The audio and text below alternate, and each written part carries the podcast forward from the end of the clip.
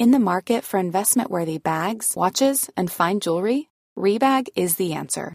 Rebag is a luxury resale platform where each piece is carefully inspected by experts to ensure quality and authenticity. Use Rebag to buy and sell finds from the world's top brands, including Louis Vuitton, Chanel, and Cartier. Head to Rebag.com and get up to 15% off your first purchase as a member with code REBAGNEW. Shop today at Rebag.com. That's R E B A G.com. And use promo code REBAGNEW for up to 15% off your first purchase as a member.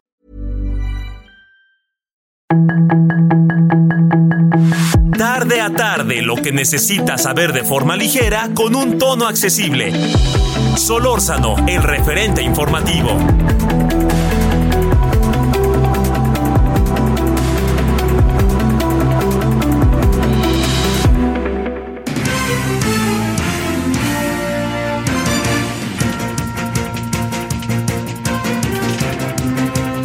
Es miércoles 27 de diciembre del año 2023 del capítulo de nuestras vidas. ¿Cómo les va? Muchas gracias por recibirnos en nuestros hogares. Román García en la producción general. Les saludo también Daniel Padilla, eh, Gabriel González Moreno también en esta producción para ustedes.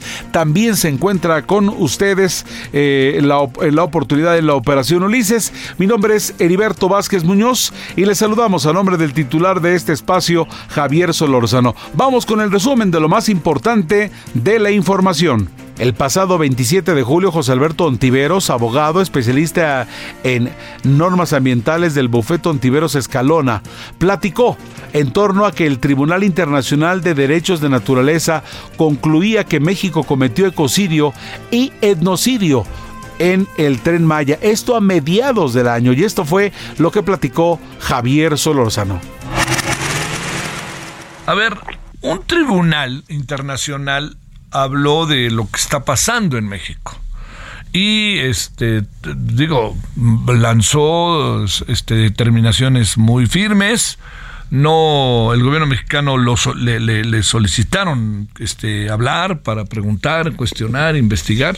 No aceptó el gobierno mexicano pero recorrieron la zona y fueron por un lugar y otro lugar y otro lugar y el resto es que no creo que vaya a pasar mucho más allá de lo que te estoy diciendo a pesar de la importancia sentencia del tribunal. ¿Qué piensas, José Alberto?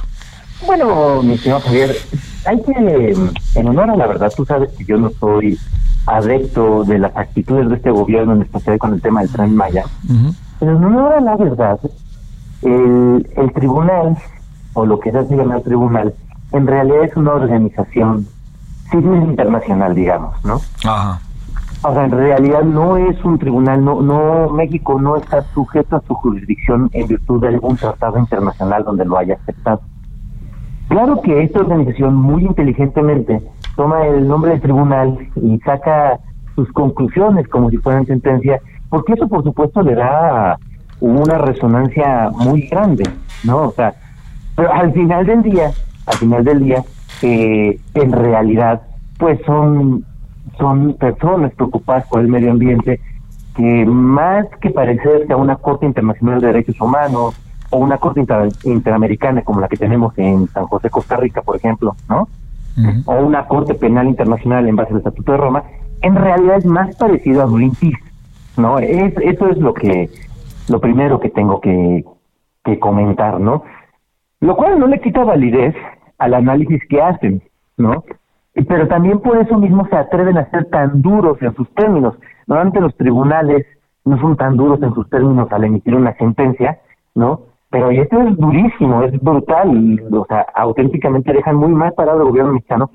Y claro, porque desde la perspectiva de cualquier organización, cualquier activista ambiental, cualquier abogado que se dedica al tema medioambiental, pues saben que lo que está ocurriendo en el sureste es una barbaridad, ¿no? En, en nombre de un proyecto están cometiendo un ecocidio y no es que el proyecto, como lo hemos platicado, ¿no? Podría haberse realizado de muchas maneras, pero de la manera en que lo están haciendo, auténticamente la importancia que le dan al medio ambiente es nula, ¿no? Y por eso es que este tribunal, digámosle, porque ese es su nombre, este dice saca esta esta este comunicado, esta resolución tan dura, ¿no? Pero bueno, digo, en honor a la verdad, no es, más parecido a Greenpeace que, que, a un, que a una Corte Penal Internacional, ¿no? Híjole, qué, importante que, nos pongas en, perspectiva, la verdad, este abogado José Alberto, porque, digamos, por el desconocimiento que tuvimos, no es que yo le diera toda la trascendencia de, de, este, como un tribunal que fuera, este, determinante, etcétera, pero por lo que, la verdad, la verdad, por lo que nos planteas, hay que darle su justa dimensión. No quiere decir que no tenga razón, sino simplemente quiere decir que su dimensión, su trascendencia, no es, como, no es como originalmente le imaginamos. Ahora, ahora, segundo, te pregunto, eh, respecto a lo que dice el tribunal, y lo que tú alcanzas a apreciar, tomando en cuenta tu especialidad en normas ambientales, eh, ¿Le hacemos caso? ¿No le hacemos caso? Ya, ya con esta aclaración, que me parece, reitero, muy importante. No, definitivamente hay que hacerle caso. Es decir, a pesar de que no es un órgano jurisdiccional, en lo que contiene en sí la resolución, dicho en términos muy duros, no es diferente de lo que han dicho los demás ambientalistas y demás abogados y demás. Es más, eh, recordemos que esto incluso está siendo juzgado eh, eh, en tribunales mexicanos especializados y por algo es que a cada rato conceden suspensiones, porque al final del día lo que dice esta organización, eh, digamos, el Tribunal de Derechos de la Naturaleza, no este, es real. El gobierno mexicano auténticamente está cometiendo un ecocidio, ¿no? Eh, en el nombre del progreso del sureste, ¿no? Pero bueno, ya sabemos que eso mismo utilizan en Tulum para destruir manglares, ¿no? eh, en general en toda la Riviera, ¿no? En, en, el nombre del progreso, y bueno, el ejemplo que quiero ponerle a todos los que conocen Holbox, por ejemplo, es que Holbox en nombre del progreso, sí, sí, construyeron muchos hoteles, pero Holbox justo no tiene la capacidad para soportar la cantidad de hoteles que están metiendo, están teniendo una presión tremenda esa pequeña islita en nombre del progreso, ¿no? Y al final ni siquiera es un progreso sustentable porque los ejidatarios que vendieron en Holbox pues tienen sus casitas y tienen sus camionetotas que no sirven en la isla, ¿no? Y por otro lado, este, pero no tienen infraestructura. Y entonces al final son los pobres de Holbox, por más que de repente les pagaron una gran cantidad de dinero. Y eso es toda proporción guardada lo que está pasando con el Tren Maya. En nombre del progreso, están afectando eh, una gran reserva de biosfera que tenemos en el sureste, ¿no? Aparentemente, supuestamente va a beneficiar a las comunidades mayas, pues yo les pongo este ejemplo. ¿no? O sea, San Cristóbal de las Casas se desarrolló mucho como centro turístico y díganme en realidad qué beneficio han tenido las comunidades mayas. Al contrario, siguen siendo desplazados. ¿No? Y nadie hace nada. En este gobierno que dice que es tan prosocial, tampoco se preocupa por el tema. Entonces, al final el tribunal sí está siendo sincero, la resolución es muy dura, pero bueno, el tema es que no tiene la fuerza de una sentencia o una condena internacional no porque no está obligado México a someterse a esa jurisdicción de pues de una organización en realidad, ¿no? De una organización ambiental. Sí, digamos que la, la, investigación y el resultado de la investigación no es nada nuevo, pero tampoco coloquemos como la trascendencia que en algunos imaginamos, porque la vendieron bien, del papel del tribunal. A ver, déjame plantearte eh, otro, otro asunto. Ha surgido ahí la idea que yo supongo que es como para también para tratar de equilibrar los muchos problemas que está provocando la construcción del tren Maya, eh, que tiene que ver con em, el hecho de que el presidente haya informado ayer o antes, no recuerdo, que se compraría el territorio donde está Volcano, que además fue comprado por todas las de la ley, por quien lo compró en Oklahoma, creo que son de Oklahoma, no sé dónde. Y resulta que el presidente dice, bueno, es que vamos a crear ahí una reserva. Y he platicado con algunos colegas tuyos, algunos, mm, digamos, no metidos en el área del derecho ambiental, sino ahí que están, pues hablan de eh, la, capacidad de, movilización de, de muchos de los animales con lo que se está comprando no llega ni a la esquina, ¿no? Porque tiene una capacidad mayor, ¿no? Entonces, a ver, de, de, esto, ¿qué piensas? Y también, se nos viene un lío porque los de Volcanos ya se vio que no se deja, ¿no? Claro, ellos no se van a dejar nada. Recordemos que también como empresa, o sea, dicen por ahí en algunos memes, ¿no? Que, que, que las empresas son voraces, ¿no? Y en ese sentido, no, no se va a tocar el corazón para defender sus intereses económicos. Ese es un tema, yo creo que al final, eh, administrativamente, el gobierno va a poder defender ese tema, eh, porque también Volcán no es que estuviera cumpliendo con toda la normatividad, pero bueno, seguramente lograrán alguna indemnización que les parezca más atractiva. Pero en cuanto al tema de, de y movilizar a los animales, es demagogia. O sea, es que ese es el tema. No, no es hueso para los animales. O sea, una reserva de la biosfera no es un zoológico y no debe ser concebido así. Una reserva de la biosfera es un espacio que se mantiene y se preserva en su estado actual, ¿no? Para que siga siendo tal y, como se encontraba antes de que los humanos le metieran mano, ¿no? O, que no le han metido mano. Entonces, el, el, movilizar animales a un espacio es como tratar de hacer un African Safari. Y perdónenme, African Safari es un zoológico, no es una reserva de biosfera. ¿No? Entonces, ese es como un gran tema. Y es demagogia pura, ¿no? Como, pues casi nada es, la forma de, de, comunicar y de operar de este gobierno, saber de la demagogia.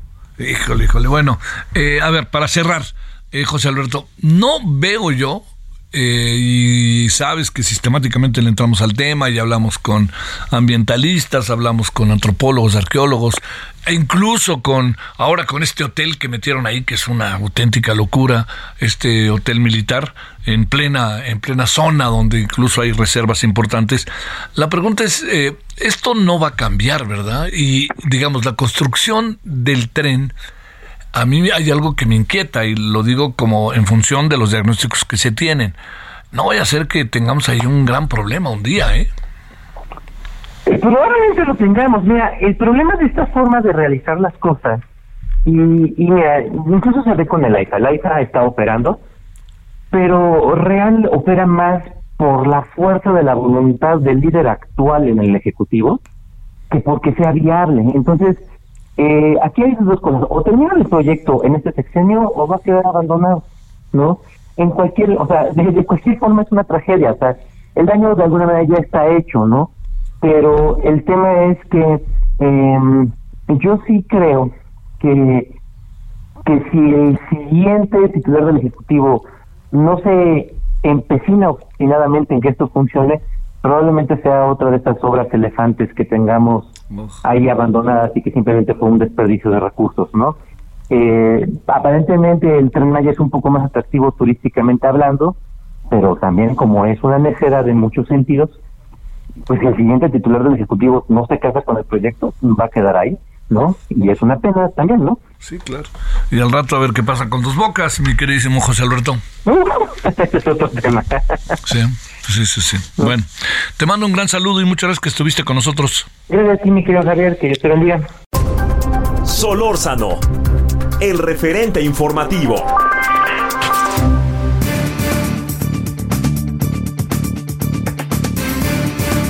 Alejandra Haas, directora ejecutiva de Oxfam México, platicaba con Javier Solórzano en torno a que la TAM necesita detener la evasión fiscal. México pierde 10 mil millones de dólares, de acuerdo a la Oxfam. Aquí está la charla de este espinoso asunto que llevaba Javier Solórzano con Alejandra Haas cuando salió la información, yo dije, ¿dónde está el tema de las mujeres? Que es el generalmente el eje de mucho de lo que hace Oxfam. Pero cuando me di el tema, pues es que incluye a todos, ¿no? Pero estamos hablando de que hay una evasión fiscal de aquellas. ¿Quiénes evaden al fisco en México, eh? Pues mire, Javier, son personas físicas o, empresas que se organizan, digamos, eh, a veces evasión, a veces elusión fiscal, eh, esquemas que pueden incluso caer dentro de cierta legalidad pero que hace que eh, el dinero que producen en México no genere recaudación de impuestos en México, sino que acaban, por ejemplo, yéndose a lo que, lo que antes se llamaban paraísos fiscales, estamos tratando de convertir en guaridas fiscales, porque pues son lugares donde, por ejemplo, la tasa de impuestos es cero o cercana a cero, eh, y que existen en ciertos países, en ciertas regiones, con el propósito ya sea de atraer extra, eh, eh, inversión extranjera o incluso pues algunos países que simplemente facilitan la creación de empresas digamos que no tienen actividades económicas en esos lugares, pero que son el domicilio fiscal para efectos del pago de, de, bajísimos impuestos. Estamos hablando de la cantidad de 10 mil millones de, dólares que se pierden con este tipo de esquemas. Ah, caray, a ver. Eh, ¿Somos un caso para América Latina o no? Pues estamos, digamos, eh, sí, estamos, somos un caso porque tenemos baja recaudación de por sí, solo 17 puntos porcentuales del PIB se recaudan en México por impuestos al año. En otros países como Brasil y Argentina están en 26 y 29% respectivamente. Entonces tenemos una recaudación baja también para la OCDE, por supuesto, somos el país más bajo en recaudación de la OCDE. Entonces, si sumas la evasión junto con la baja recaudación, este, eh, acaba siendo muy poco lo que llega eh, a convertirse en presupuesto del Estado para asegurar que se den los servicios que la población necesita, ¿no? Finalmente, pues muchas veces para, para la audiencia, para la ciudadanía, resulta como complejo el tema de los impuestos y no necesariamente tan atractivo, pero el daño que se hace al, evadir impuestos es un daño importante, justamente porque se le impide al Estado tener lo que requiere de recursos para financiar hospitales, escuelas, etcétera, ¿no? Oye, a ver, ahí Alejandra, el, el gran, eh, uno de los, de los problemas, pues, de los que enfrentamos es, eh, quizá eh, hay, una, hay, una evasión, ¿no? No nos hagamos. Pero la voluntad de pagar los impuestos enfrentada con la acción del Estado y con lo que a mí me beneficia o no me beneficia pagar impuestos en sociedades como la nuestra, Alejandra. Sí, eh, yo, yo creo que hay que reconocer que en esta administración se ha habido un impulso por lograr que eh, personas que debían al, al erario pagaran sus deudas, ¿no? Entonces eso creo que hay que reconocerlo. Sí. Eh, esa, esa parte es importante y, y, es importante perseguir, digamos, a los deudores, pero también hay como otras dimensiones a esto, ¿no? Una de las dimensiones es las exenciones fiscales, que muchas veces o casi siempre benefician a personas de, de altos recursos, ¿no? Este, no a las personas de más bajos recursos, por supuesto no a la clase trabajadora a quien se le retiene el impuesto sobre la renta de manera directa a las personas asalariadas entonces, eh, pues lo que acaba pasando es que la recaudación, que es el mecanismo, uno de los grandes mecanismos para combatir la desigualdad, ¿no? El Estado se hace de recursos, quien más tiene debería de pagar más y por lo tanto el Estado tendría suficiente dinero para pagar servicios públicos y a su vez esos servicios públicos que fueran de calidad lograrían que las personas no tuvieran tantas necesidades. Te doy el ejemplo del gasto de bolsillo en salud. Muchas veces las personas de menos recursos acaban pagando mucho más de gastos de bolsillo que las personas que tienen, por ejemplo, acceso al IMSS, ¿no? que no son las personas de más bajos recursos. Entonces, eh, el problema que acaba ocurriendo es que no está sirviendo o no está sirviendo en toda la dimensión que pudiera la recaudación actual que tenemos, tanto porque tenemos tasas impositivas bajas o sobre todo hay impuestos, por ejemplo, que desaparecieron del todo en México. Por ejemplo, el impuesto a la herencia y el impuesto, eh, el impuesto a la riqueza hoy día no existen, eh, sí existieron y hoy día ya no existen, deberían de replantearse como posibilidades. Otros impuestos que ha dicho el BID o, la OCDE que son buenos eh, impuestos para el tema de que paguen más los que más tienen es el impuesto predial, que es un impuesto que se cobra a nivel local, y el impuesto predial eh, pues tiene que seguirse de acuerdo con el catastro, es el registro de las propiedades, y esos registros están desactualizados, no necesariamente se está cobrando lo que se tiene que cobrar. Entonces tenemos todo un sistema fiscal que finalmente no logra hacer que el Estado mexicano recaude más de los que más tienen. Eh, y, y, como te decía, un, aunado a ciertas guaridas fiscales, en el continente americano hay varias hay países específicamente algunas islas en el Caribe que son guaridas fiscales en donde la gente va y pone su dinero o eh, crea empresas ahí para pagar menos impuestos. Y toda esta problemática que pareciera pues no es solamente propia de México, esto ha preocupado ya a la comunidad internacional. Eh, en los últimos años ha habido una discusión muy amplia que llevó a un acuerdo global de, se llama el impuesto corporativo, corporativo global del 15%, eh, que lo que hace es que eh, los, las empresas que están en guaridas fiscales, y, ojo, eh, no solo en estas islas caribeñas, en Europa hay varias guaridas fiscales también, Luxemburgo, Irlanda, etcétera, ¿no? Este, lo que ha hecho, lo que han acordado es que se va a cobrar un impuesto corporativo global del 15%, que significa que te van a cobrar, o sea, por encima, si, si lo que pagas es menos del 15%, el país de origen de la empresa te va a cobrar hasta el 15%, ¿no? eh, el tema con esto es que Número uno, pensamos en Oxfam que el 15% sigue siendo bajo, nosotros le apuntábamos al 21, 25%. Número dos, para los países de renta media no va a resultar realmente en, una, en un gran incremento, pues porque las grandes, grandes empresas que están eh, situadas en, estos, en estas guaridas fiscales no necesariamente son los países de, son, provienen de los países de renta media, ¿no? Muchas de ellas son empresas que tienen eh, su origen en Estados Unidos, en el Reino Unido, entonces tampoco es que vamos a lograr una gran, gran recaudación.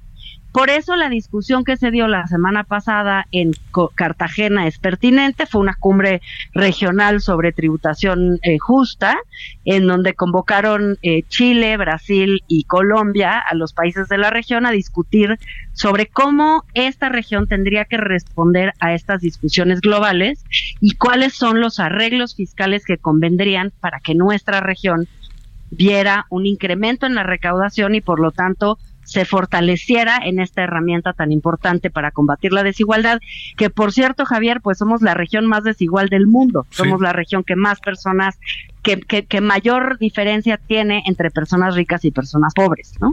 Entonces, eh, realmente esta reunión fue muy importante. México mandó un representante, todavía no se suma México de manera formal a la plataforma que se creó para discutir estas cosas. La reunión fue de dos días y tendrá reuniones posteriores a través de esta plataforma. Estamos esperando que el gobierno de México se sume a estas discusiones que realmente pues son muy pertinentes en el contexto que te decía de la baja recaudación y de la enorme desigualdad que hay en nuestro país. Nos preguntamos o el, ciudadano común que eh, entiende que debe de pagar impuestos.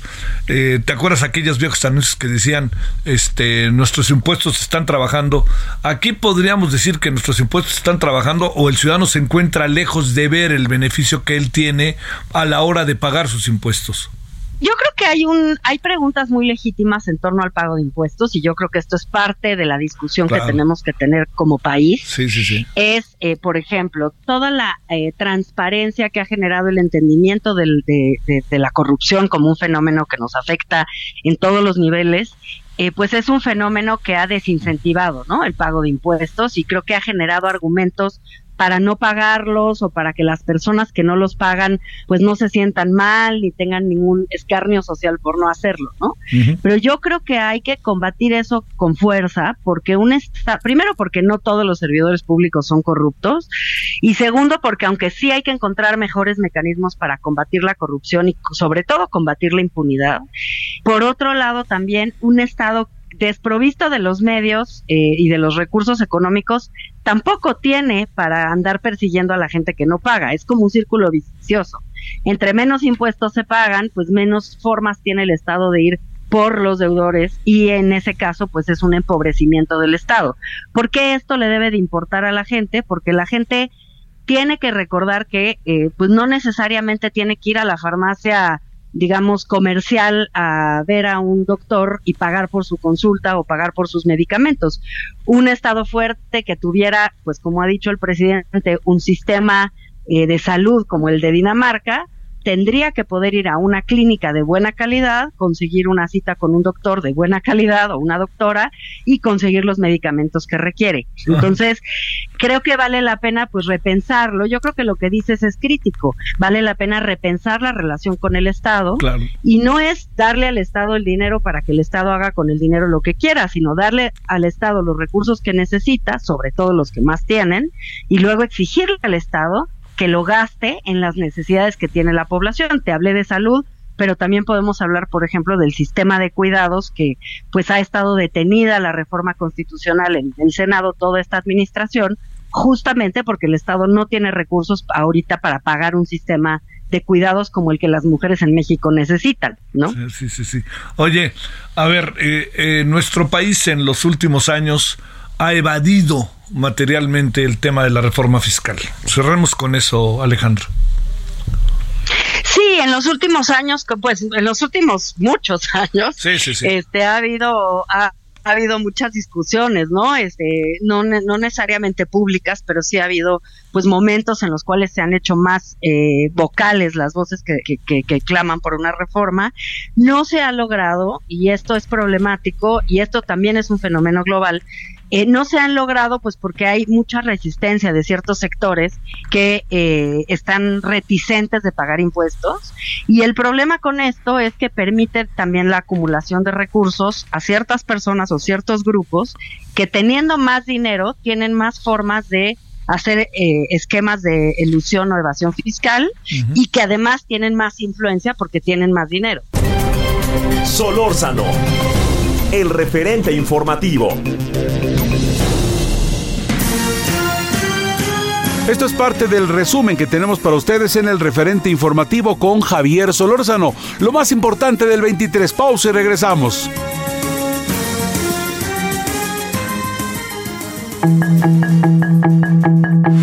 El referente informativo regresa luego de una pausa.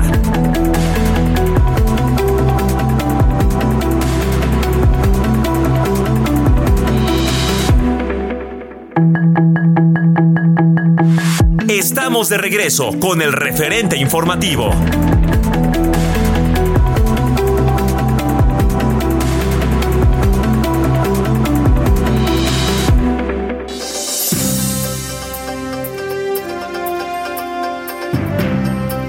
Estamos ya de regreso con ustedes en el referente informativo. Lo más importante, las entrevistas más impactantes del año para ustedes. El pasado 3 de agosto, Javier Solórzano, el referente informativo, platicó con Magdalena Gómez, profesora investigadora de la Universidad Pedagógica Nacional y editorialista del periódico La Jornada, en torno a que Jay dice adiós a la investigación de Ayotzinapa, estos investigadores internacionales, y es que el caso no se cierra. El Estado, dicen, debe hacer justicia.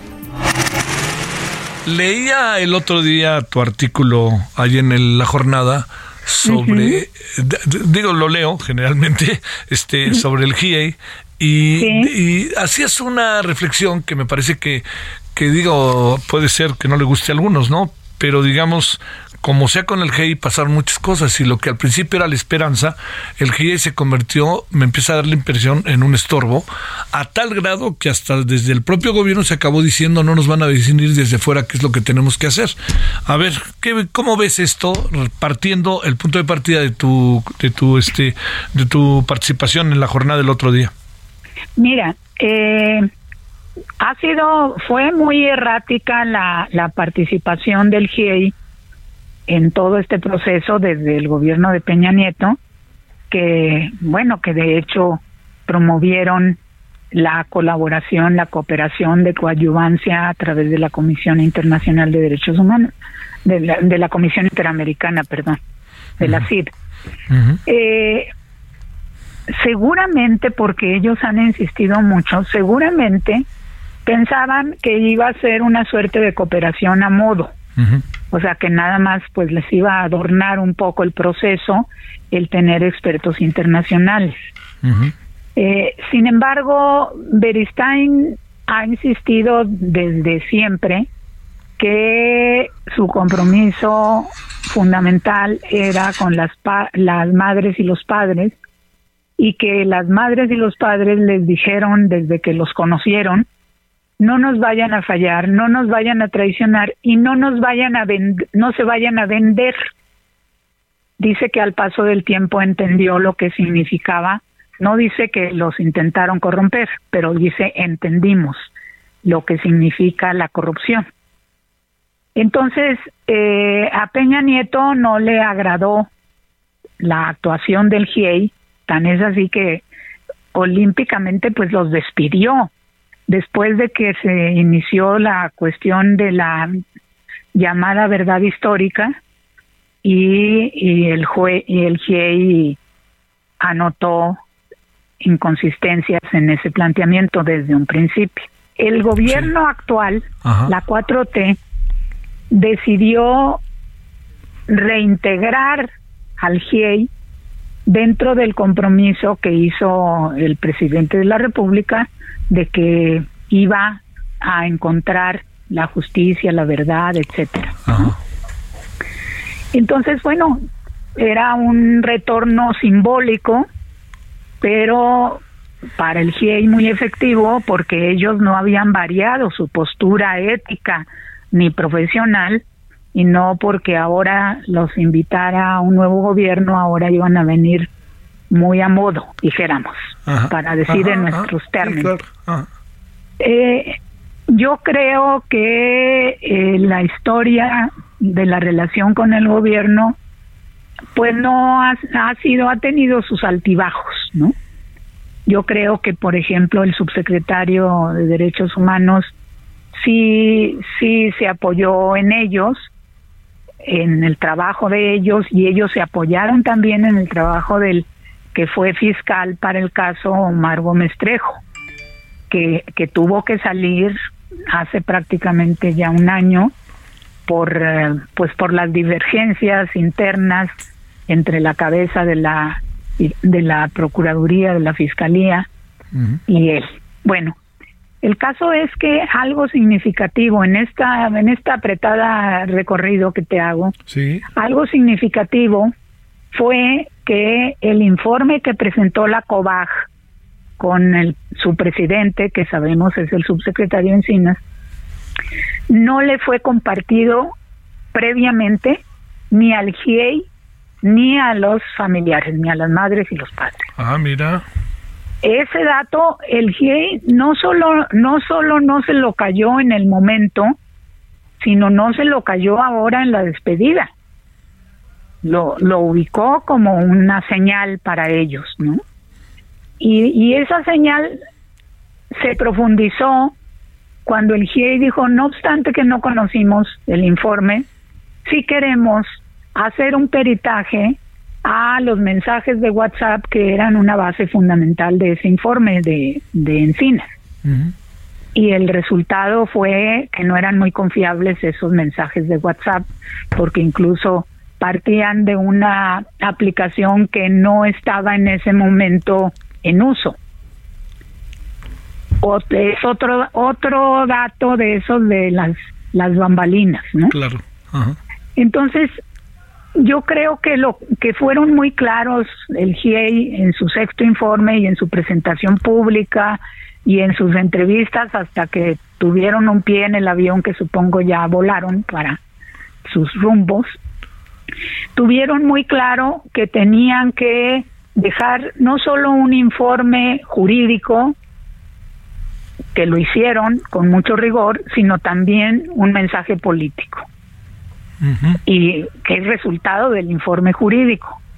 Y ahí es donde creo yo que colocaron varias cuestiones que ahora sí fueron pues más fuertes para para el, el gobierno y para la investigación el hecho de que habían topado, habían topado porque no obstante que el presidente había dado instrucciones de que les abrieran los archivos en la ejército, marina y demás aparatos de inteligencia, estos habían sido incompletos.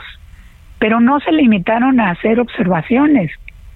Mencionaron, hay un oficio de tal fecha que debe haber sido precedido por otro y el otro es el clave para ellos fueron construyendo y dándose cuenta de que había una una participación como dijeron ellos no solo estuvieron en esa noche y madrugada de, de septiembre al tanto en tiempo real enfatizaron estuvieron al tanto en tiempo real sino que estuvieron en los lugares donde habían negado que habían estado y para ello, bueno, pues el informe es amplísimo, detallado, etcétera. Es decir, colocó, ahí ya colocó más en la mira en las Fuerzas Armadas.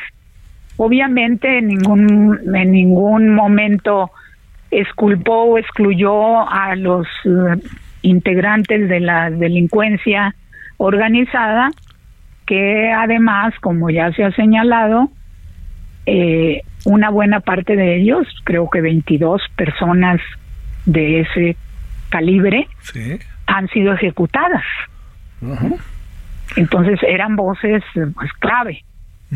Y, y todo este todo este recuento pues eh, les hizo decir que había el riesgo, casi lo afirmaron, de que en México se estuviera viviendo con este caso la mentira institucionalizada.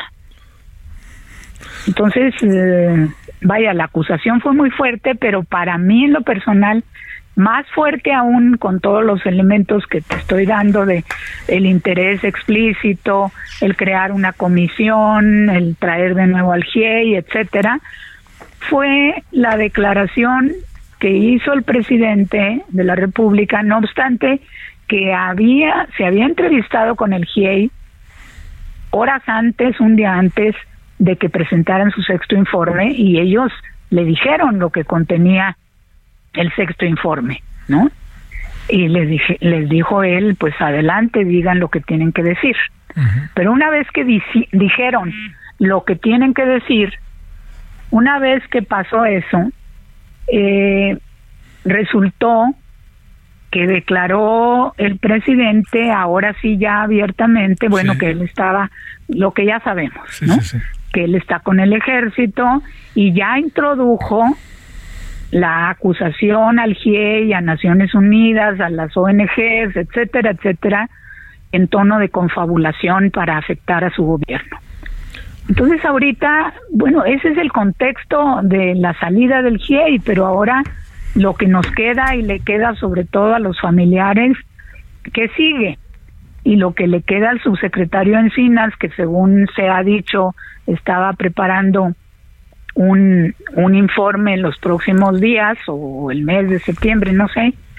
Eh, ahora, aparte de que ya dijo que va a asumir todas las recomendaciones del GIEI, nosotros nos tenemos que preguntar hasta dónde las puede asumir. Claro. Claro. Pues eso es así como, como un recuento que ya no sé cuántos minutos me ¿Qué te preocupa, hombre? Oye, a ver, Magdalena, déjame plantearte. Eh, sí, el presidente fue muy claro porque en dos o tres ocasiones él ha dicho se solicitó información al ejército y no se otorgó, ¿no? No se dio. Y el presidente dijo, yo soy el este el, jefe, máximo. el jefe máximo. Lo que quiere decir es que yo no se las doy. Yo no les doy la información, porque al final pues un poco como inevitablemente acaba, acaba uno interpretando eso o qué piensas sí, no, sí, él no quiso sí no quiso pero además de que no quiso viste lo que le respondió a los, los familiares, tuvieron una reunión, según trasciende, un poco ríspida, en, ahí en el escenario del subsecretario Encinas, y salieron de ahí diciendo que solo querían hablar con el presidente. Entonces el presidente le preguntaron en la famosa mañanera que si iba a recibir a los padres y a las madres y dijo que, que más adelante más adelante. Que, en el fondo no lo que en el fondo es no los voy a recibir ahorita, ¿no? Y no lo quiso decir tan abiertamente como es el tema de las madres buscadoras, ¿no? Por decirte algo, en donde hay toda una historia, en donde él dice que no, yo no estoy de acuerdo, pero pues mi opinión es lo de menos. Pero con esto siempre ha habido una relación cercana, incluso desde el momento en que se suscitaron los acontecimientos, desde el 2014, ¿no? Así es, así es. Oye, ¿qué, qué, qué, desazón para las familias, ¿no? Porque. No, qué pues porque, Sí, porque además había esperanza. Vuelven a vivir, vuelven, claro. Cada vez que va a haber un acontecimiento y que van a plantear información, pues tienen la esperanza porque sabemos lo terrible que es la situación en la que han vivido, ya están por cumplirse nueve años, eh, de que, bueno, de repente quieren aferrarse a una luz de esperanza porque porque quieren saber qué pasó con sus hijos. Claro. Quieren saber y tienen todo el derecho. Solórzano, el referente informativo.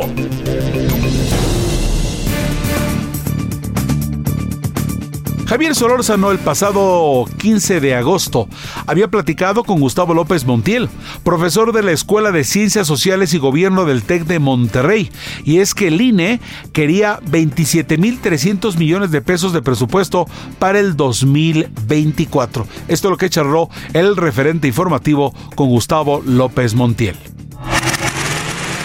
¿Qué pensar de esto? ¿Una opinión, Gustavo querido? Rápidamente, eh, lo que pasa es que el, presupuesto del INE es complejo. El INE paga muchas cosas. Eh, sin embargo, hay muchas cosas que pagan los estados en términos de una elección.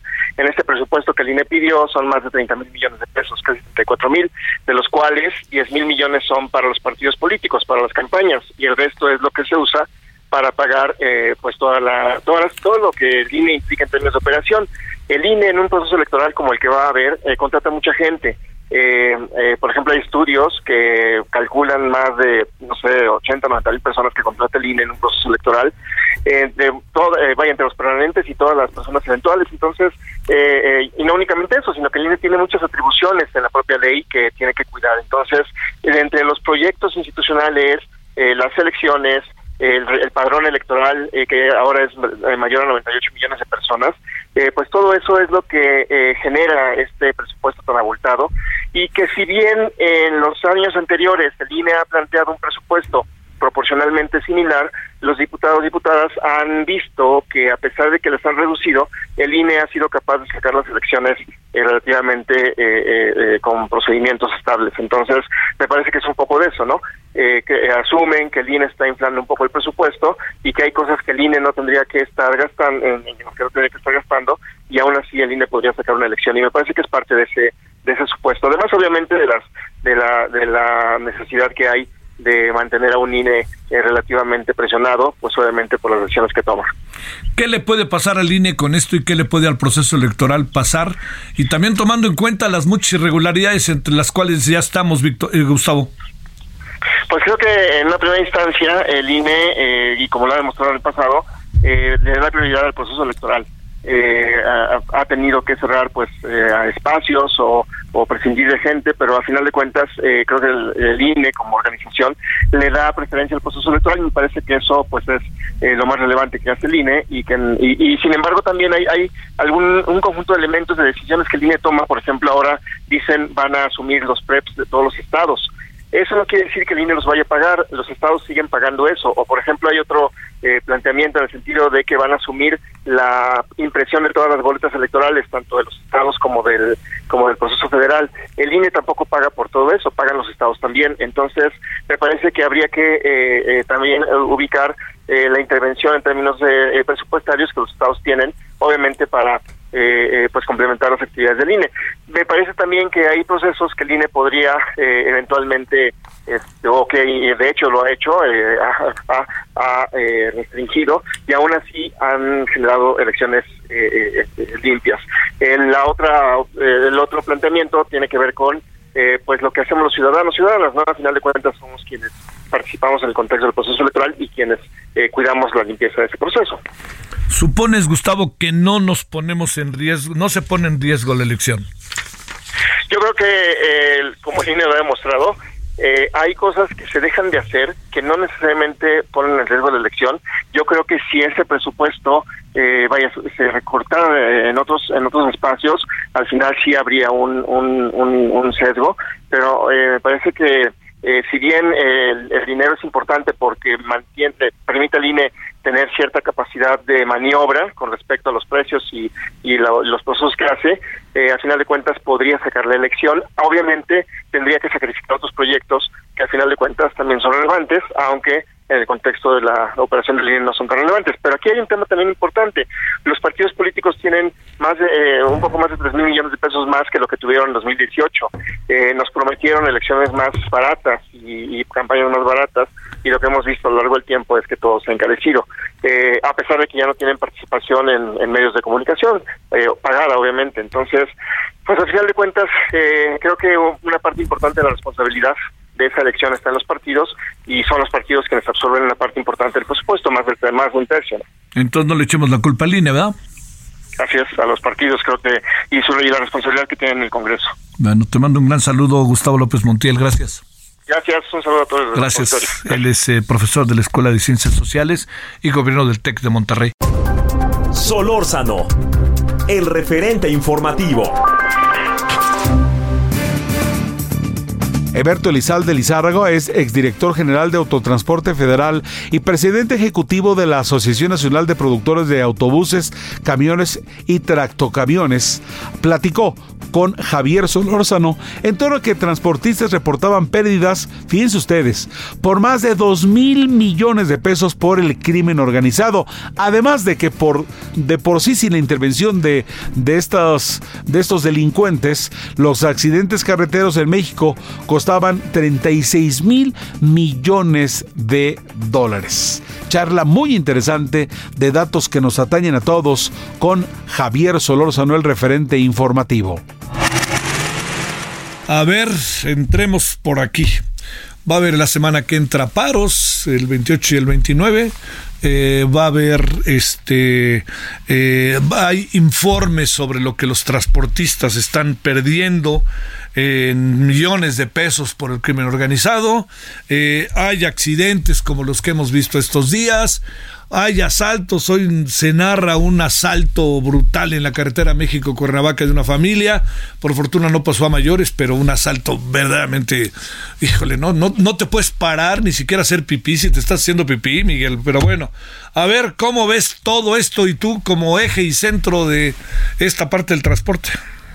Híjole, eh, Javier, bueno, nosotros somos eh, los fabricantes de los vehículos y cualquier cosa que afecte a los transportistas, pues obviamente afecta a toda la cadena, es decir, afecta a la cadena de proveeduría que nosotros somos los, los fabricantes de autobuses, camiones y tractocamiones. Y los retos que tienen las empresas del autotransporte son muy grandes, ya los mencionas, el reto sí, un tema de la inseguridad, por obviamente eh, complejo, eh, también el reto de la seguridad vial, que es muy prevenible en ese tema, eh, y, la verdad, los mismos transportistas, hay diferentes organizaciones, y en efecto hay una organización que, que ya anunció una manifestación, entiendo yo, para finales de mes. Entonces, son, son retos muy grandes y obviamente esto afecta la, la, la, logística y la movilidad de las personas, ¿no? Indiscutiblemente, aparte del tema de la seguridad. A ver, ¿qué se puede hacer? ¿Qué dice la autoridad? ¿Qué es lo que se andan robando? ¿Qué es todo esto, querido Miguel? Mira, el tema de la, de la seguridad, y si quieres primero empezamos ahí por el tema de la seguridad, del tema de los robos, eh, pues nosotros eh, participamos, por ejemplo, en Concamín. En Concamín tiene una eh, comité o la presidencia de la Comisión de Seguridad y es ahí donde participan todas las cámaras del autotransporte. Participa Canacar, Canapat y, otros organismos, ANTP, nosotros también como fabricantes participamos y sí hay una buena comunicación con la autoridad, pero creo que hay tramos y zonas en las que está eh, sobrepasado el, tema. Entonces, sí, sí hay un área de oportunidad. Creo yo que la comunicación entre las empresas de transporte, desde los dispositivos de GPS, desde el tema de que si tienes el robo, de que te tenga una respuesta rápida, es, importante a través de los centros de comando, la coordinación entre la autoridad local, la autoridad estatal y la autoridad federal es fundamental eh, por el tema de que en alguna ocasión se eh, digamos que roben el vehículo en, en, una entidad y lo dejan en otra entidad y eso ya complica mucho toda la tramitología. E inclusive el tema hasta de los vehículos que se roban y aparecen y se llevan a los corralones de las grúas también eso es otro tema. Entonces, sí se está impactando a, los transportistas por varios frentes y ahí la coordinación institucional con las autoridades es lo que siempre se ha eh, solicitado y es lo que pudiera venir a impactar o tener una, alguna mayor respuesta rápida en, estos temas de, robos. Hay estados del país donde todo esto se agudiza más que en otros y qué es lo que alcanzan a ver y qué tanto cae un deterioro fuerte en toda la industria, qué tanto les pesa, cómo se van recuperando, qué sucede. Mira, sí hay algunos tramos, eh, tramos, por ejemplo, de Ciudad de México a Veracruz, eh, que pasa por la por las cumbres de Maltrata y la tema de, de, Puebla. Hay otros tramos por acá cercanos al Estado de México que pudieran ser los que pueden tener mayor índices, eh, tal vez de robo.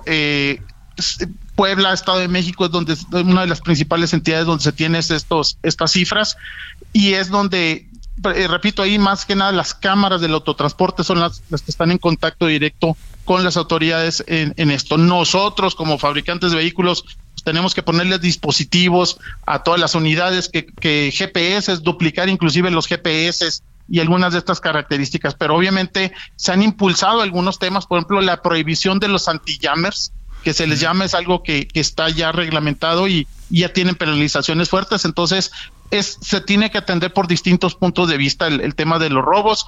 Las mercancías son de todo. Mira, una de las cosas más graves es que antes se robaban, digamos, un tractocamión y aparecía tal vez la caja del tráiler y ya sin la mercancía. Ahora ya no aparece la mercancía, no aparece la caja, eh, no aparece el tractocamión y lamentablemente lo más grave es que a veces ya no aparece el operador. Entonces, sí es un tema de, severidad eh, que, crece, eh, pero la comunicación con las autoridades que, es, fundamental, repito, tiene que ser de los tres órdenes de, de gobierno en esto. Y, y en la otra parte, los temas de seguridad vial, pues es un tema muy lamentable porque se pierden inclusive vidas humanas, accidentes.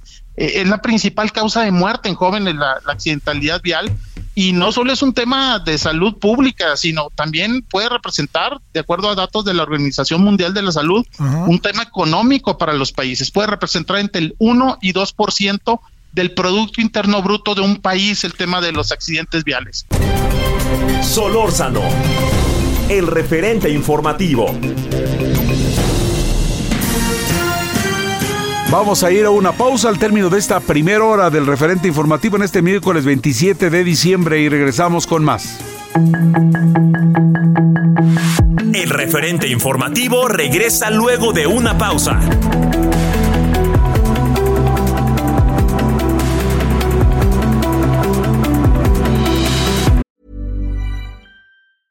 Burroughs Furniture is built for the way you live. From ensuring easy assembly and disassembly to honoring highly requested new colors for their award-winning seating, they always have their customers in mind. Their modular seating is made out of durable materials to last and grow with you. And with Burrow, you always get fast, free shipping. Get up to 60% off during Burrow's Memorial Day sale at burrow.com slash ACAST. That's burrow.com slash ACAST. burrow.com slash ACAST.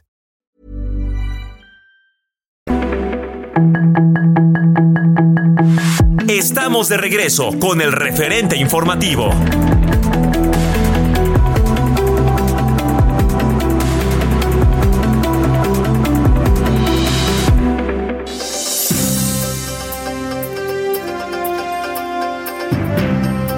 Muy gentiles por su compañía. A nombre de todo este equipo estamos llevando a ustedes las entrevistas más importantes de este año 2023 que está terminando. Les saluda en esta oportunidad Heriberto Vázquez Muñoz. El doctor Juan Manuel Portilla Gómez, internacionalista de la FES Acatlán de la UNAM, platicó con Javier Solórzano en torno a la muerte de Yevgeny eh, Prigozhin, el jefe del grupo Wagner, en un accidente aéreo. Esto ocurría en agosto. ¿Lo recuerdan ustedes? Este hombre que al parecer se le había revelado a Vladimir Putin y era quien encabezaba este grupo Wagner, que son los que llevan la, la ofensiva contra Ucrania. ¿Qué habrá pasado? ¿Es la mano que mece la cuna de Putin? ¿Qué crees? Bien, Javier, pues mira, la verdad es que hay muchas especulaciones, aunque yo tengo una hipótesis que es la que más se ha manejado, que bueno, quizá detrás de ello esté la mano de Putin, ¿no? Que haya habido un derribo de este avión por parte de la Fuerza Aérea de las de, sí, de, rusos, ¿no? Porque pues, eh, finalmente se la debía, realmente no podía quedarse esto sin castigo, ¿no? Después de aquel, de aquel fallido golpe y de esta rebelión de hace un par de meses. Entonces creo que aquí está la consecuencia, ¿no? Oye, este... Eh... Qué fuerte, ¿no? Así se llevan, no que eran muy cercanos. ¿Qué piensas, pues Juan Manuel? No es la primera vez, ha habido varias ocasiones de gente cercana a Putin, tanto de su nivel militar, de estratégico, como incluso empresarios y demás que han sufrido, pues finalmente, eh, diferencias y han sufrido atentados por parte de Putin, ¿no? No es una persona que se tiente el corazón, aún aquellos que han sido sus aliados, ¿no? Además de que representaba un peligro para el Estado también, se especulaba que podía haber un segundo golpe, ¿no? Una vez que había ya reingresado a Rusia también. ¿Las cosas ahí terminan? ¿O pueden los wagnerianos echarse a andar? Mira, parece que es un monstruo que no se acaba ahí, eh, tiene varias cabezas, de hecho por ahí hay declaración. Parece que el segundo también de en la línea también también falleció ahí. De estos nombres impronunciables de repente, ¿no? Este, sí, claro. a mí me cuesta trabajo. yo creo que por ahí sigue, ¿eh? No, no creo que tan fácil se haya terminado, Oye, este, la otra cosa, le, eh, esta idea de que pudo haber sido las fuerzas de Ucrania, algo así, no lo veo, ¿no? Cabe la posibilidad, es remota. Mira, de hecho, incluso en el propio Moscú y otras ciudades ha habido atentados recientes con cierto éxito por, por drones que han sido muy efectivos, pero no lo creo, en realidad no, aunque bueno, hay una serie de, de quienes podían estar detrás. De hecho, pues estaban operando ya incluso muy fuerte en Bielorrusia, amenazando ya a Polonia y a Lituania, ya se había vuelto una amenaza muy fuerte que ahí, ahí sigue, ¿no? Finalmente, pues también, y bueno, acaba de participar hace dos, un par de días, apareció por ahí en un video, al parecer en Mali, que no se reveló, donde pues tenía fue, presencia, y al parecer en Níger y otras partes de África estaba participando, un grupo mercenario bastante fuerte, que además es un buen negocio, quiero decirte, ¿eh? Solórzano, el referente informativo.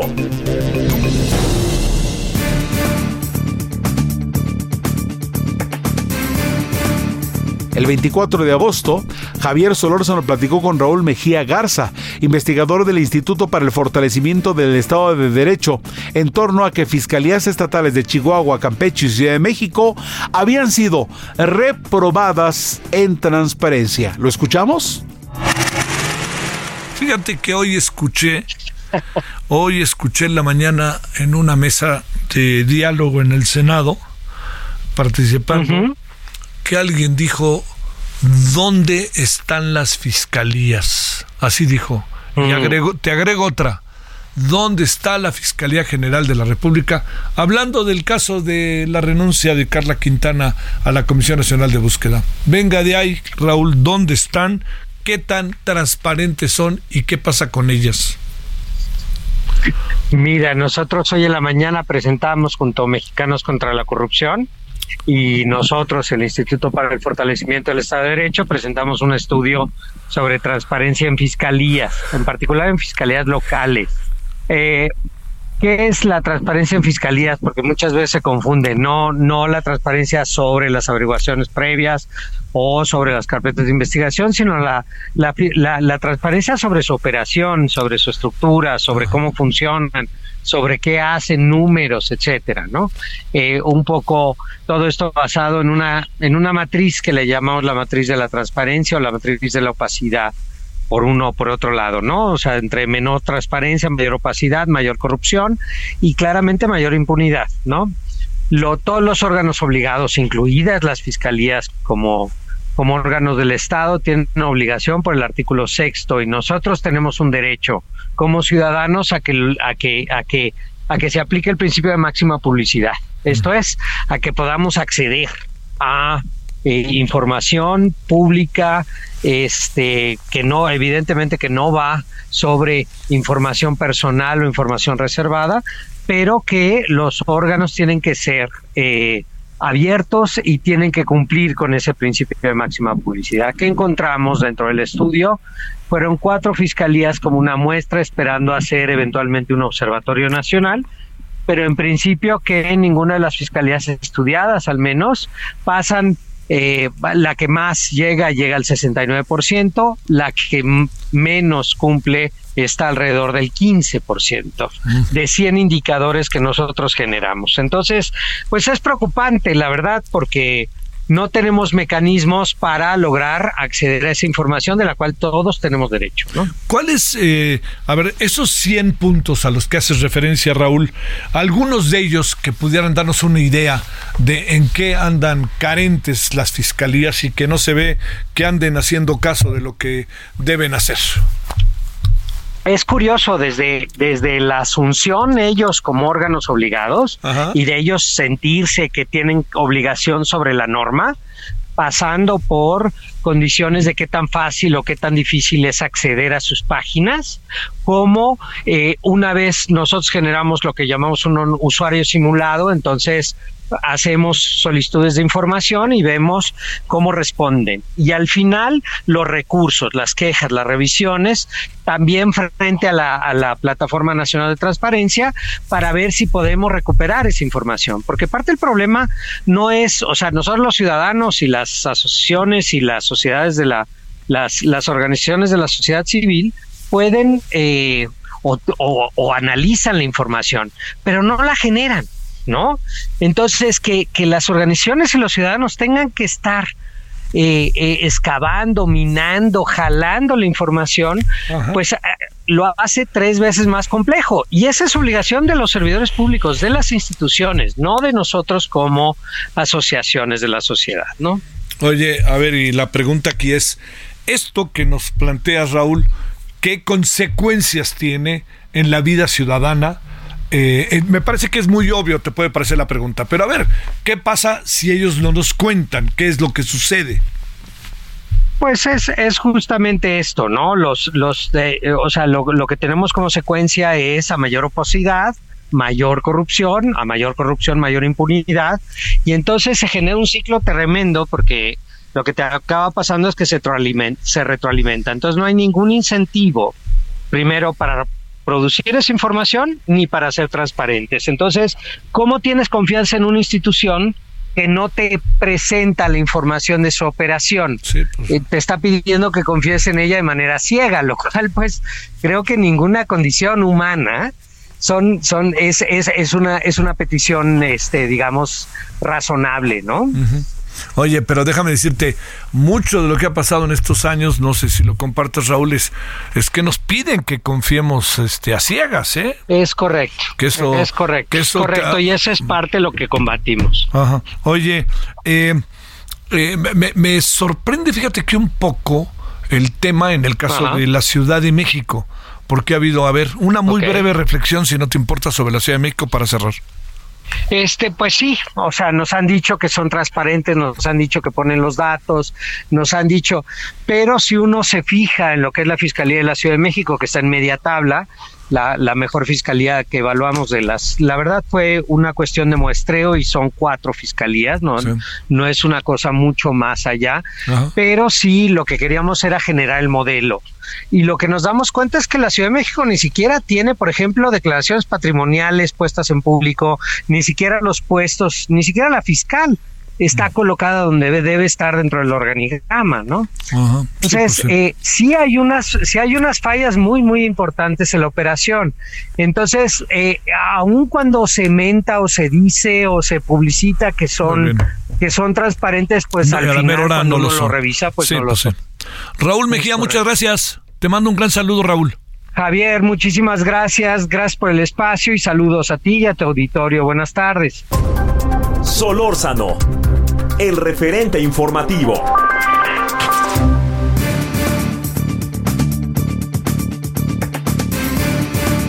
Víctor Ramírez, socio de la consultoría Perceptia 21 Energía, platicó con Javier Solórzano en torno a que complicaba Pemex la baja de tasas.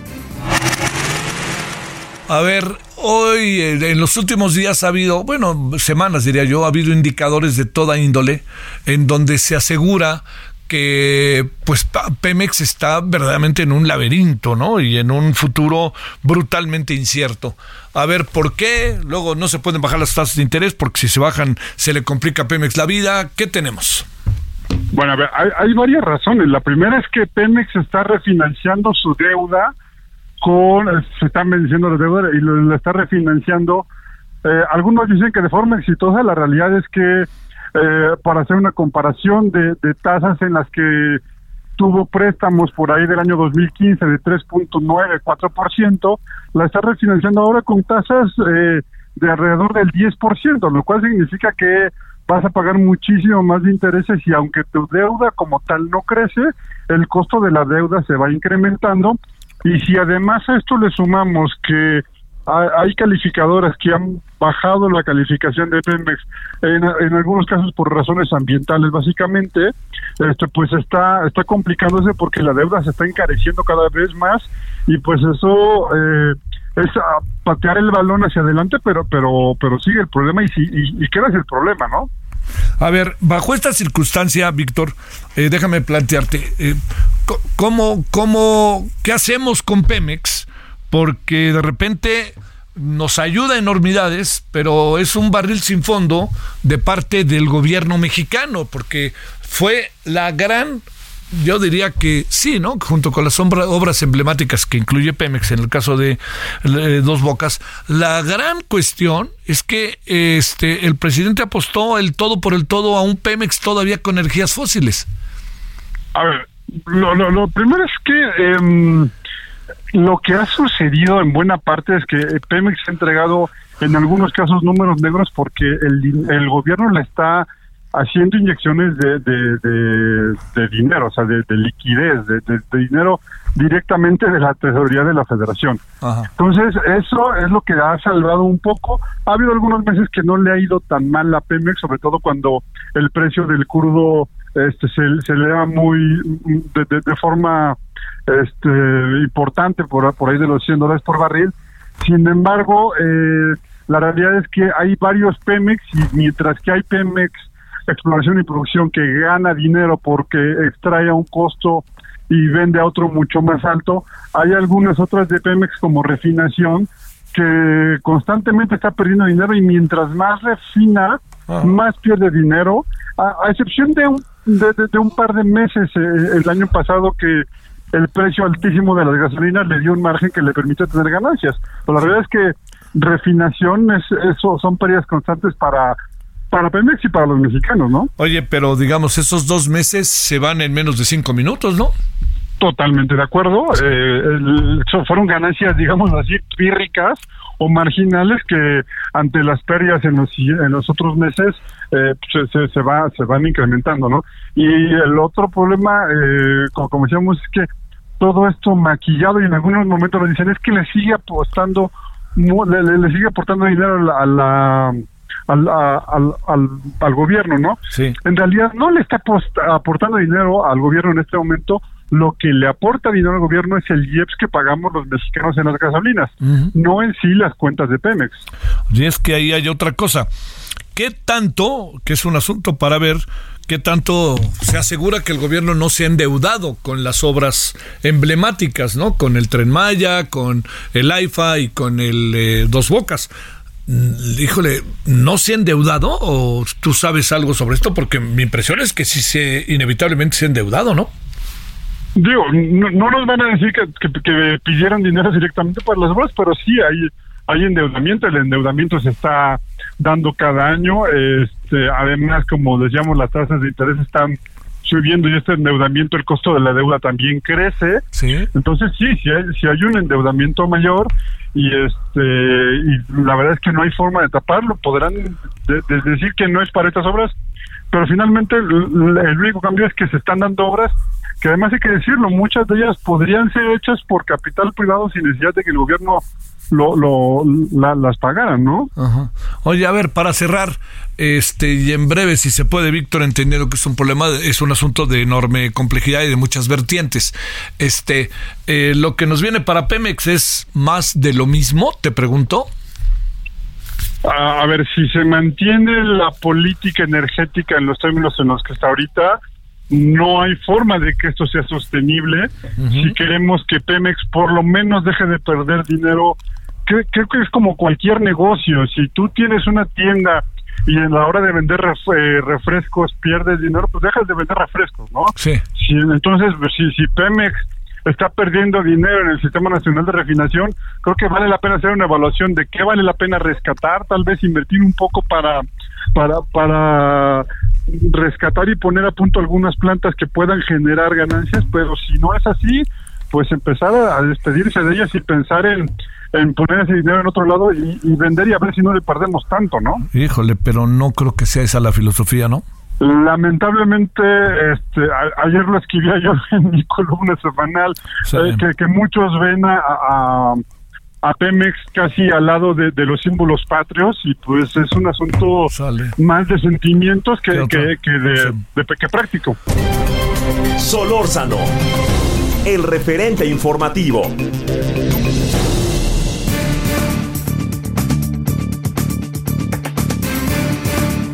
Sara Antillón, especialista en protección contra la violencia de la UNICEF México, platicó con Javier Solórzano el pasado 14 de septiembre en torno a los delitos sexuales contra menores que no prescribirán.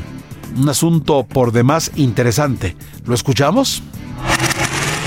Cuando uno se plantea muchas de las medidas de carácter legal que se van actualizando o que se van modernizando o que se van innovando, uno siempre piensa que, bueno, pues este, no hay retroactividad, aquí empezamos. Pero hay algunos delitos que uno dice, ¿cómo le hacemos? ¿No? Porque pues ahí está el mal todavía entre la gente. A ver, te planteo primero, los delitos sexuales contra menores con las nuevas leyes, ¿qué va a pasar con ellos? Bueno, lo que lo que aprobado la Cámara de Diputados es que delitos de carácter sexual, ahí hay diferentes tipos de delitos, eh, cuando se cometen contra personas menores de 18 años, en algunos casos eh, no sean, eh, digamos que no van a poder ser, tener un límite para juzgarse, es decir, no son, son imprescriptibles, y en los casos de violación se establece la edad de 18 años, a partir de la cual se empieza a computar digamos, los años para poder perseguir el delito. Dicho lo cual, eh, en este caso sí hay una retroactividad de carácter legal. Sí, lo que busca la norma es, en los casos de violencia sexual, eh, dado que es muy difícil que las víctimas, sobre todo cuando son niñas y niños, porque no tienen herramientas, porque no tienen acceso a espacios de denuncia, por todo lo que implica eh, psicológicamente el abuso sexual, puedan tener el, tiempo suficiente para poder revelar la violencia y entonces pueda existir un espacio en el que pueda hacerse justicia.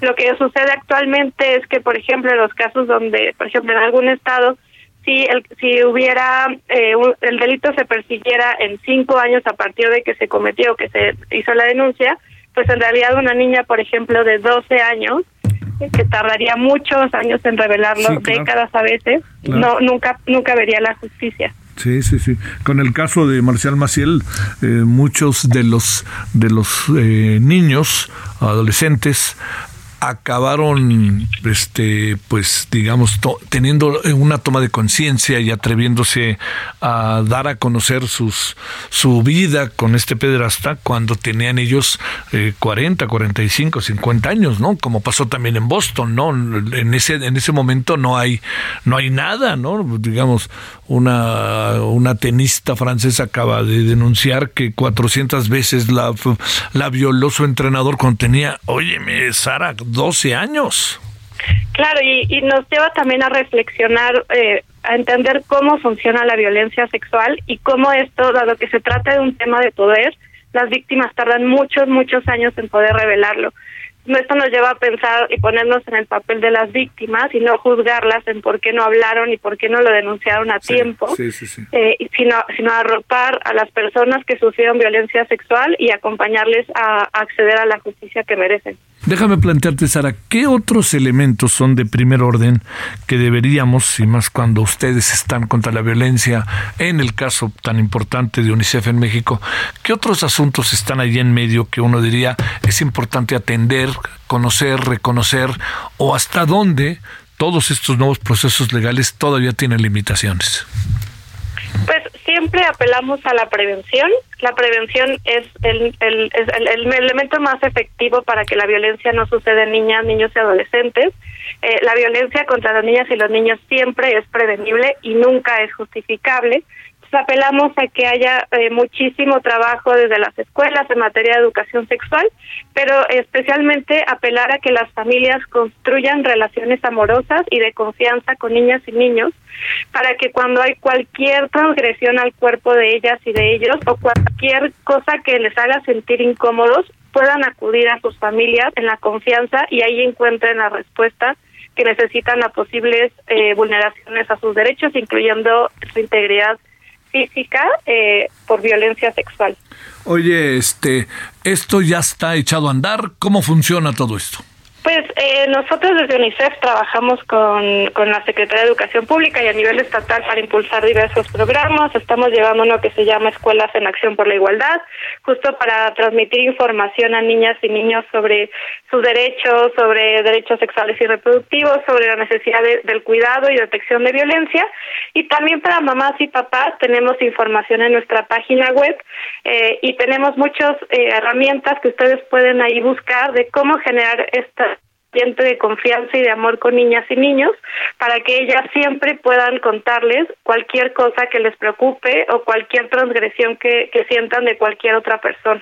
¿Estamos, eh, eh, se está intensificando las transgresiones o estamos teniendo cada vez más información sobre lo que pasa? ¿Qué andará pasando, Sara?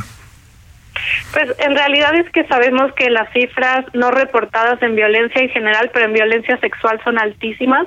Entonces, en realidad puede responder más bien a que puede haber más denuncia. Niñas y niños, por ejemplo, tienen ahora acceso a redes sociales y muchas veces ellas y ellos hacen uso de esos espacios para denunciar, eh, pero la cifra no reportada sigue siendo muy, muy alta. En 2021, para violencia, violaciones, la cifra no registrada se calculaba en 80%.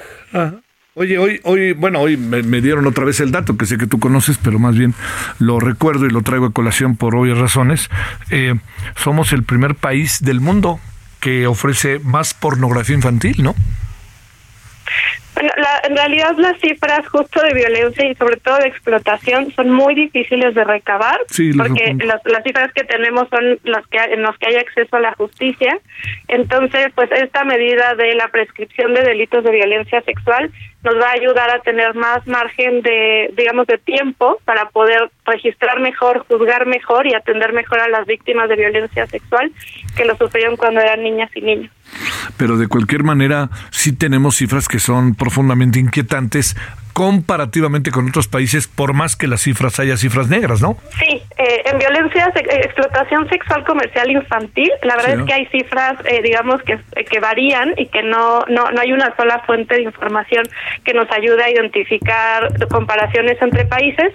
Lo que se ha, lo que se ha medido es, por ejemplo, frente a los países de la OCDE, en los cuales México, por sus características, pues tiene ciertas características de violencia que lo diferencian del resto de países de la OCDE. Sale, bueno, te mando un gran saludo, Sara Antillón, especialista en protección contra la violencia de UNICEF en México. Gracias, Sara, muy buenas tardes. Gracias, buenas tardes.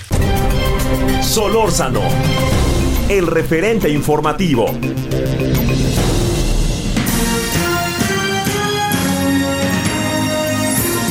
Vamos a mensajes, regresamos con más a través del referente informativo aquí en el Heraldo Radio. Pausa y regresamos. Resumen anual.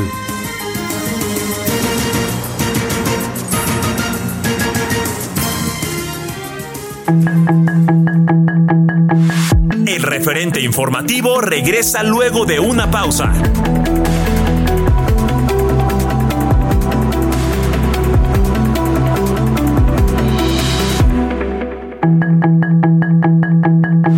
Estamos de regreso con el referente informativo.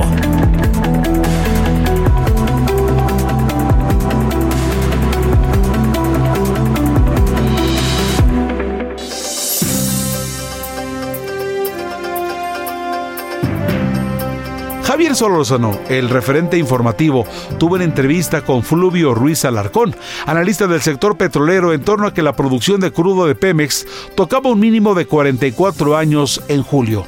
¿Lo escuchamos? A ver, déjame plantearte eh, cosas que se juntan. ¿Sale? A ver. Claro. Eh, lo de Dos Bocas sigue siendo más un proyecto y no va a haber barriles de petróleo. La señora que dirige esa secretaría quiere ser gobernador, ni más ni menos desde Coatzacoalcos y sus alrededores. Imagínate. tercero, eh, se nos informa que ha disminuido la producción de barriles de petróleo. Eh, y este son cifras oficiales. A ver, ¿en qué laberinto andamos, querido Fluvio? Pues mira, y la, sobre todo la, la, caída de, de, mes de julio, que pues es la producción mensual eh, promedio más baja en más de 40 años, según leía hoy, este, eso estuvo muy influida por el accidente. De, te, te acordarás los primeros días de julio, eh, este accidente en la, eh, la plataforma Nojolá, este que eh, pues sí obligó a, a frenar producción y de por sí eh, si bien se ha detenido esta suerte de, caída libre que traíamos como país desde 2004, cuando se produjeron eh, 3.4 millones de, barriles diarios, hoy andamos en menos de la mitad, ¿no? si se considera solamente eh, el crudo, pues pareciera que empieza a hablar de un suerte de límite de la, de, la estrategia que se utilizó al inicio de la administración, que consistían en lo que largo le llaman esta exploración de jardín, ¿no? que tienes eh, eh, cerca de yacimientos ya conocidos, hubo eh, cierto éxito también, ha, habido eh, producción nueva, pues esa producción nueva pues no ha eh, compensado la, la, declinación de los grandes campos, sobre todo en Kumalopsap y, y por supuesto Cantarel, que ya ni pues nada más es el, el, recuerdo, ¿no? De lo que fue este gran gran campo que llegó a producir por sí solo 2.2 millones de barriles, ¿no? Parece que tiene que haber un replanteamiento de la de, de esta eh, eh, estrategia, pues porque eh, finalmente en algún momento también habrá que pensar en, en otro tipo de, de, de medidas, ya cuando finalmente pueda entrar, que lo, lo hará en algún momento la refinería de, de Dos Bocas. Para, para surtir, porque también ahí en la parte de petrolíferos eh, observamos que y la, hay una mejora, por supuesto, frente al inicio de la administración, es una mejora significativa en cuanto a la producción de, refinados, pero también ahí hay, hay, un estancamiento. En torno al 50% de utilización de la capacidad eh, instalada, que tiene mucho que ver con que aún no están listas las plantas coquizadoras, sobre todo la de Tula, que, que digamos va a servir tanto para la refinería de esa ciudad como de la de Salamanca, ¿no? y que eso va a permitir romper el cuello de botella del, del pero mientras no esté, eso sigue frenando también eh, el, el nivel de utilización de la capacidad instalada. Creo que habría, en algún momento lo llegamos a comentar, mi querido Javier, sí. ver la necesidad incluso de importar por cuestiones de calidad eh, no de cantidad, por cuestiones de calidad eh, crudo, ¿no? Para que las refinerías, las seis que funcionan, eh, sean alimentadas con el crudo para el cual fueron diseñadas, que era un crudo más bien ligero, que era el que, que, producíamos en esos en esos años en que estaban en funcionamiento las refinerías. ¿no? Entonces, creo que también ese tipo de cuestiones tendrán que que, que analizarse, ¿no? Para eh, hacer un, un, uso, un pues optimizar la utilización de estas refinerías. Oye, híjole, híjole, híjole. A ver, eh, ¿Estará pesando mucho el hecho de que la Secretaría de Energía ande en un lado y en otro lado a la vez? ¿O, crees que eso la rebasa y más bien el problema está en otra, ¿cómo se llama? En otra, este, en otra ventanilla. Yo, mira, creo que eh, ha habido el, involucramiento de, en, la construcción de la refinería. Eh, sí ha, eh, hace a veces extrañar una política energética de, de, conjunto, ¿no? Este que en el cual eh, haya un, una planeación en el mediano y en el largo plazo. ¿No? Es este es, este sector, pues es, que le hemos dicho muchas veces, si en algún lugar aplica aquello de que 20 años no es nada, ¿no? Este que dijera Gardel, este pues es en el sector energético. Y sí creo que eh, hacía haría falta una eh, planeación estratégica no de, de, del, del conjunto del, del, del sector. También por otro lado eh, lo que podemos decir en el caso de la caída de producción pues es que desde hace algún desde hace varios años sabíamos que el petróleo barato pues se había terminado, ¿no? Tener sí, sí, sí. Eh, esta estrategia que se utilizó, ¿no? De, de, esta exploración de jardín, pues sí te resuelve a corto plazo, pero hacia el largo plazo me parece que tendemos que seguir pensando en, en, fronteras geológicas mucho más complejas como las aguas profundas, por ejemplo, ¿no? Y en ese sentido se requeriría fortalecer las capacidades de investigación y desarrollo tecnológico del país, ¿no? Creo que somos una nación con 125 años de historia petrolera, sí. ¿no? Este, y que eh, eso nos debería sentir obligados a tener eh, una capacidad de insertarnos en el mercado petrolero no solo por nuestro potencial eh, geológico, el potencial productivo, sino también por nuestras capacidades científicas y tecnológicas. Creo que es eh, momento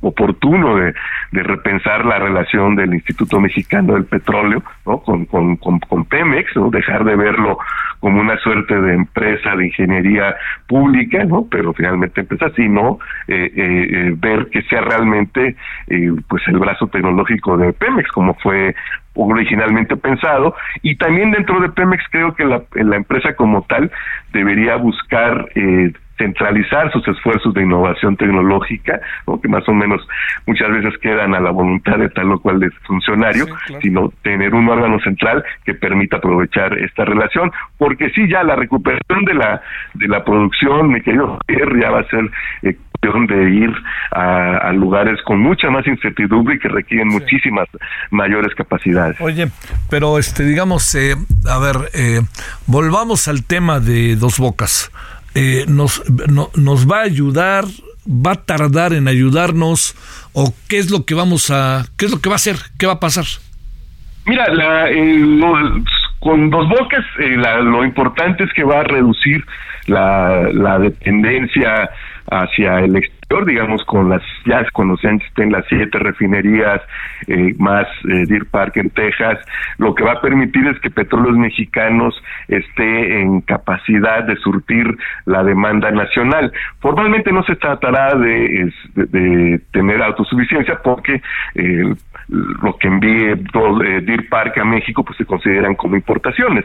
E incluso ya hay que hacer una valoración económica no los eh, eh, si Park gana dinero es porque vende prácticamente el 80-85% de su producción en Estados Unidos mismo, ¿no? Entonces, que son precios de, de, mercado, mientras que acá muchas veces se le regula el precio, ¿no? Entonces, en ese sentido, eh, Pemex podrá con Park y las siete refinerías aquí en México, eh, estar en capacidad de surtir la demanda interna. Ahora, lo que hay que hacer, me parece, es también eh, pensando en la política energética, es eh, establecer medidas eficaces de contención de la demanda, ¿no? Hasta ahora la, la lógica ha sido ir incrementando la oferta para eh, satisfacer una demanda también creciente, pero pues por razones económicas de transición energética y de combate al cambio climático, ya es, es momento de ir pensando en el otro lado de la, de la moneda, que es contener eh, el incremento de la demanda. Y en ese sentido también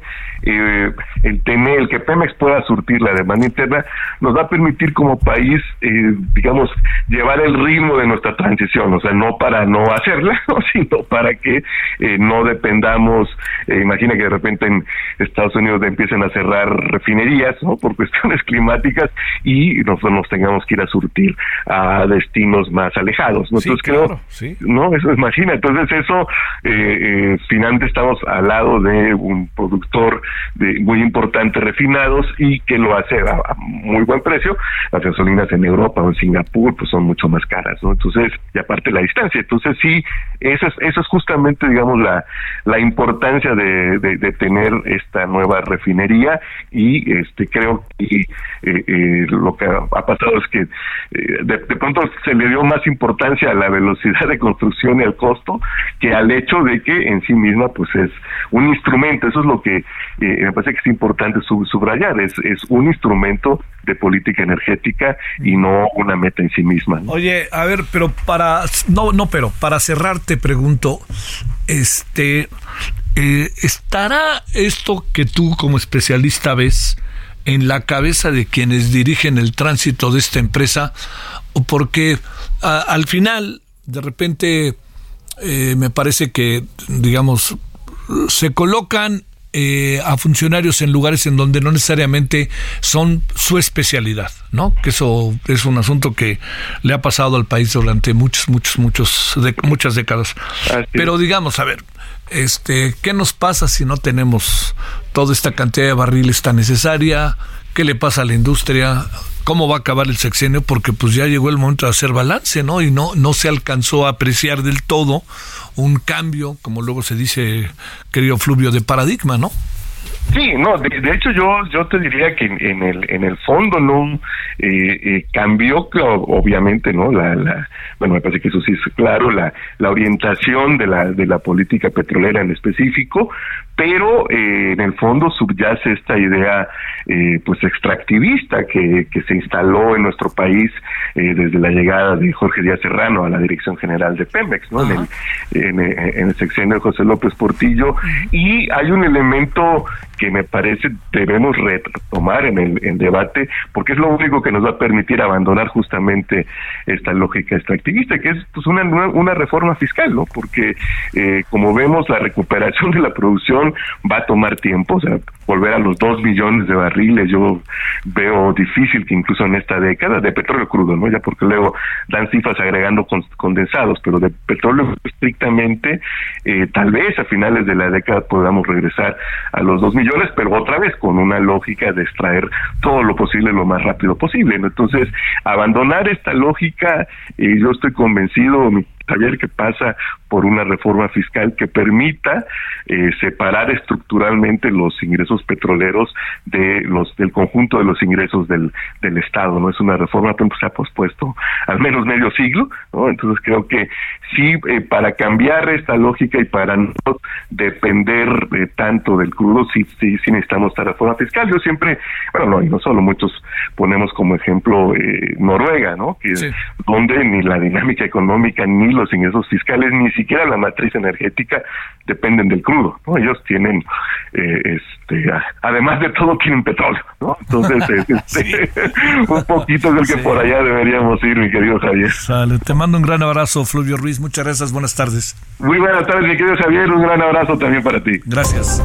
Solórzano, el referente informativo.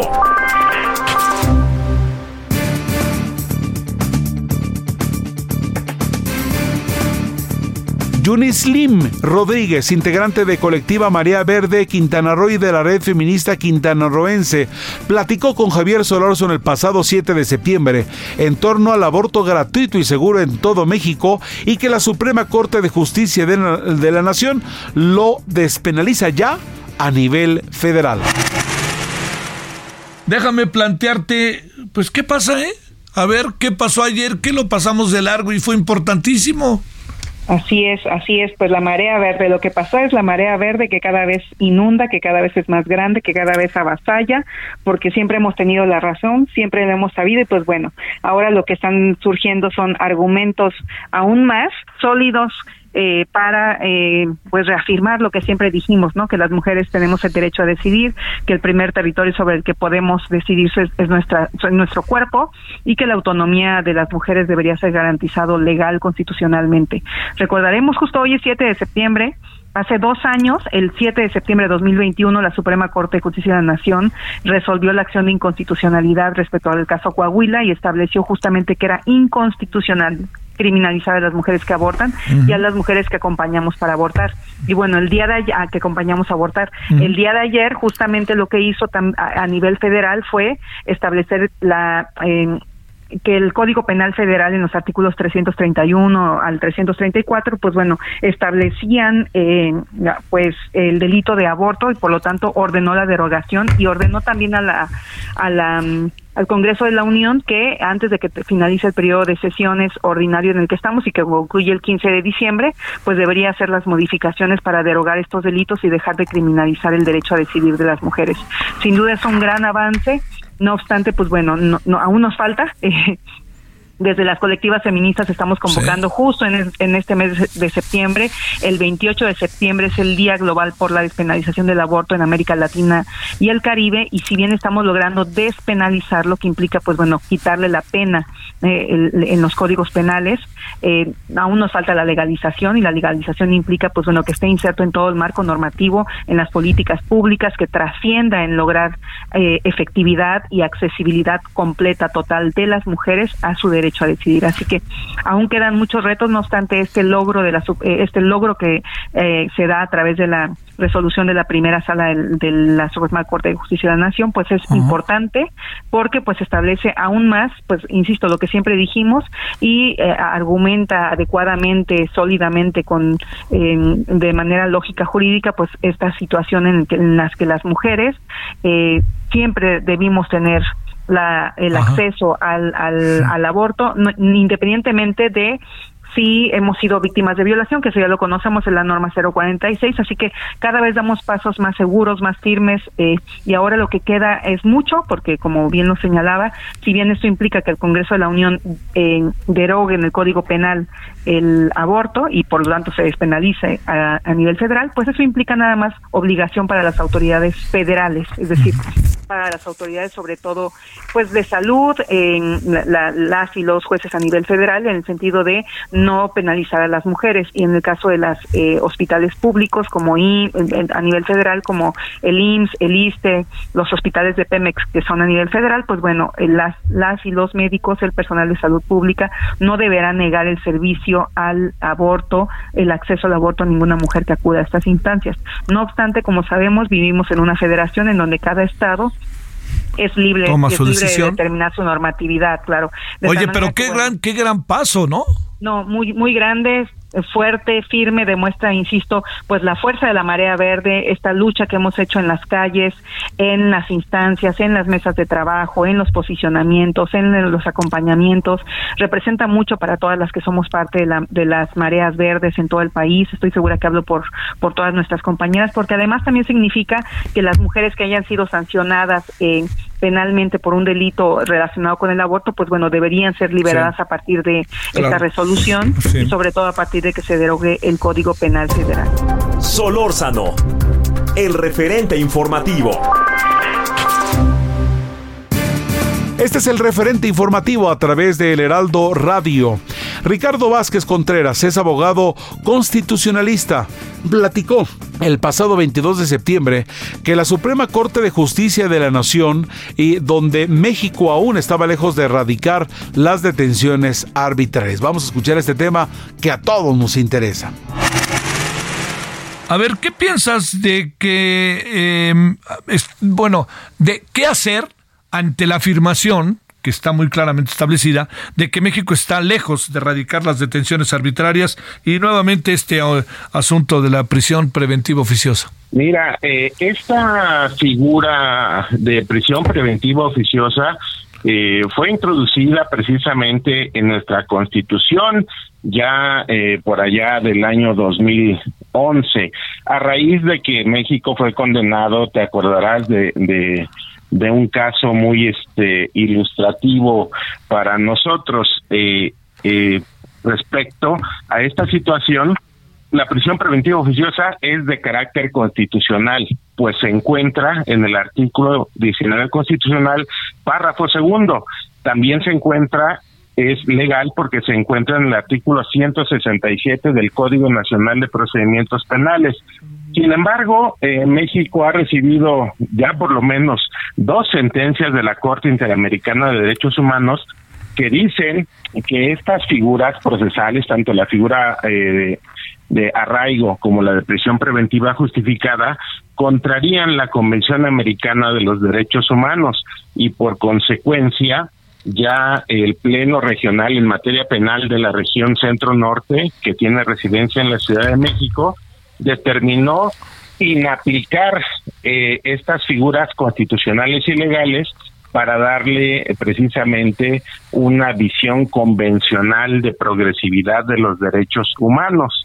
Esto eh, precisamente viene de, desde eh, el año, el 4 de octubre de 2011, en el que se publicó eh, la sentencia del caso Rosendo Radilla Pacheco, donde se ordenó al Estado mexicano adecuar su legislación interna, incluyendo la Constitución, precisamente para cumplir con estas figuras que además, eh, se ha dicho de paso, pues son anticonvencionales y el Estado mexicano está obligado a garantizar estos derechos humanos y a inaplicar precisamente estas figuras en perjuicio de la gente, pues esto es un encarcelamiento arbitrario y es va contra las garantías judiciales que ha determinado la Corte Interamericana de Derechos Humanos. ¿Qué, qué, qué supones, doctor, que, que mantenga en tan alto nivel en tan alto rango, preferiría decir, las detenciones arbitrarias. ¿Qué, qué es lo que, que, pasa? ¿Qué es lo que pasa con nuestro sistema? ¿Qué es lo que pasa con la mentalidad de aquellos que tienen, eh, que son la autoridad? ¿Qué, ¿Qué supones que está ahí? E, esto es muy fácil de explicar, estimado don Javier Solor. No fíjese usted que a raíz precisamente de, de que a México se le condenó eh, eh por el caso Rezando Radilla Pacheco, ahí mismo la Suprema Corte interpretó e innovó eh, un modelo general de control constitucional y convencional. Pero no faltó algún algún este becado de nuestras instituciones que se fue a Alemania y allá encontraron una figura que se llamaba derecho penal del enemigo De, de un tal Gunther Jacobs. Entonces dijeron, bueno, vamos a traer esa figura, ya ven que no se nos da plagiar ni copiar nada, vamos a traer esa figura a México y la vamos a insertar a como dé lugar en la Constitución y en nuestras legislaciones. ¿Qué significa esto, don Javier Solórzano? Muy sencillo, derecho penal del enemigo, no del enemigo de la sociedad, sino del enemigo del Estado. Entonces, hay una diferenciación entre una persona que sea enemiga de la sociedad por sus actos y hay una diferenciación para los que son enemigos del propio Estado. A ellos se les aplica todo el rigor de la ley eh, dicho sea de paso, derecho penal del enemigo, como es el caso del fiscal de Morelos, que por cuarta ocasión recibe amparo precisamente y lo vuelven a encarcelar con esta figura de prisión preventiva. Entonces, si tú me preguntas por qué es así, bueno, pues porque en nuestro país no tenemos todavía eh, más que expectativas de justicia y todo aquel que es un problema o que representa un, un problema para el Estado, pues inmediatamente es sancionado con estas figuras, con todo el poder del Estado.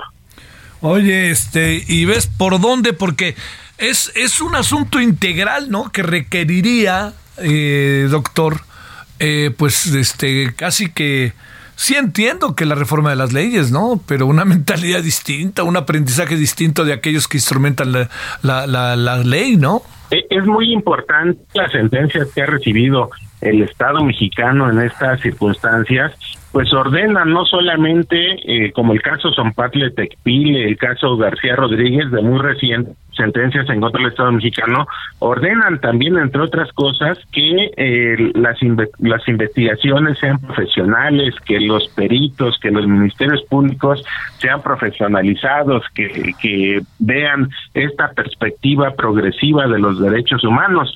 Sin embargo, pues la gran mayoría de, estos eh, integrantes proviene del sistema anterior, estimado Javier. Entonces es muy difícil.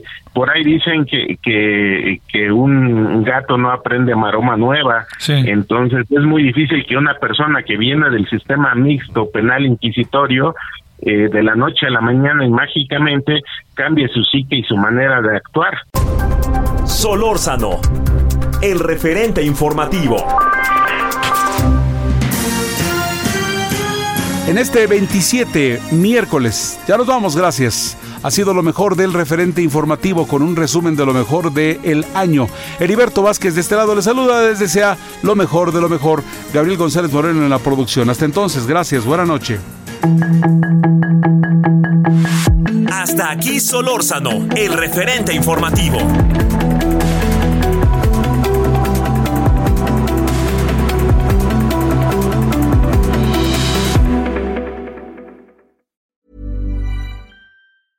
Imagine the softest sheets you've ever felt. Now imagine them getting even softer over time. That's what you'll feel with Bowl and Branch's organic cotton sheets. In a recent customer survey, 96% replied that Bowl and Branch sheets get softer with every wash. Start getting your best night's sleep in these sheets that get softer and softer for years to come. Try their sheets with a 30-night guarantee. Plus, get 15% off your first order at bowlandbranch.com. Code BUTTERY. Exclusions apply. See site for details.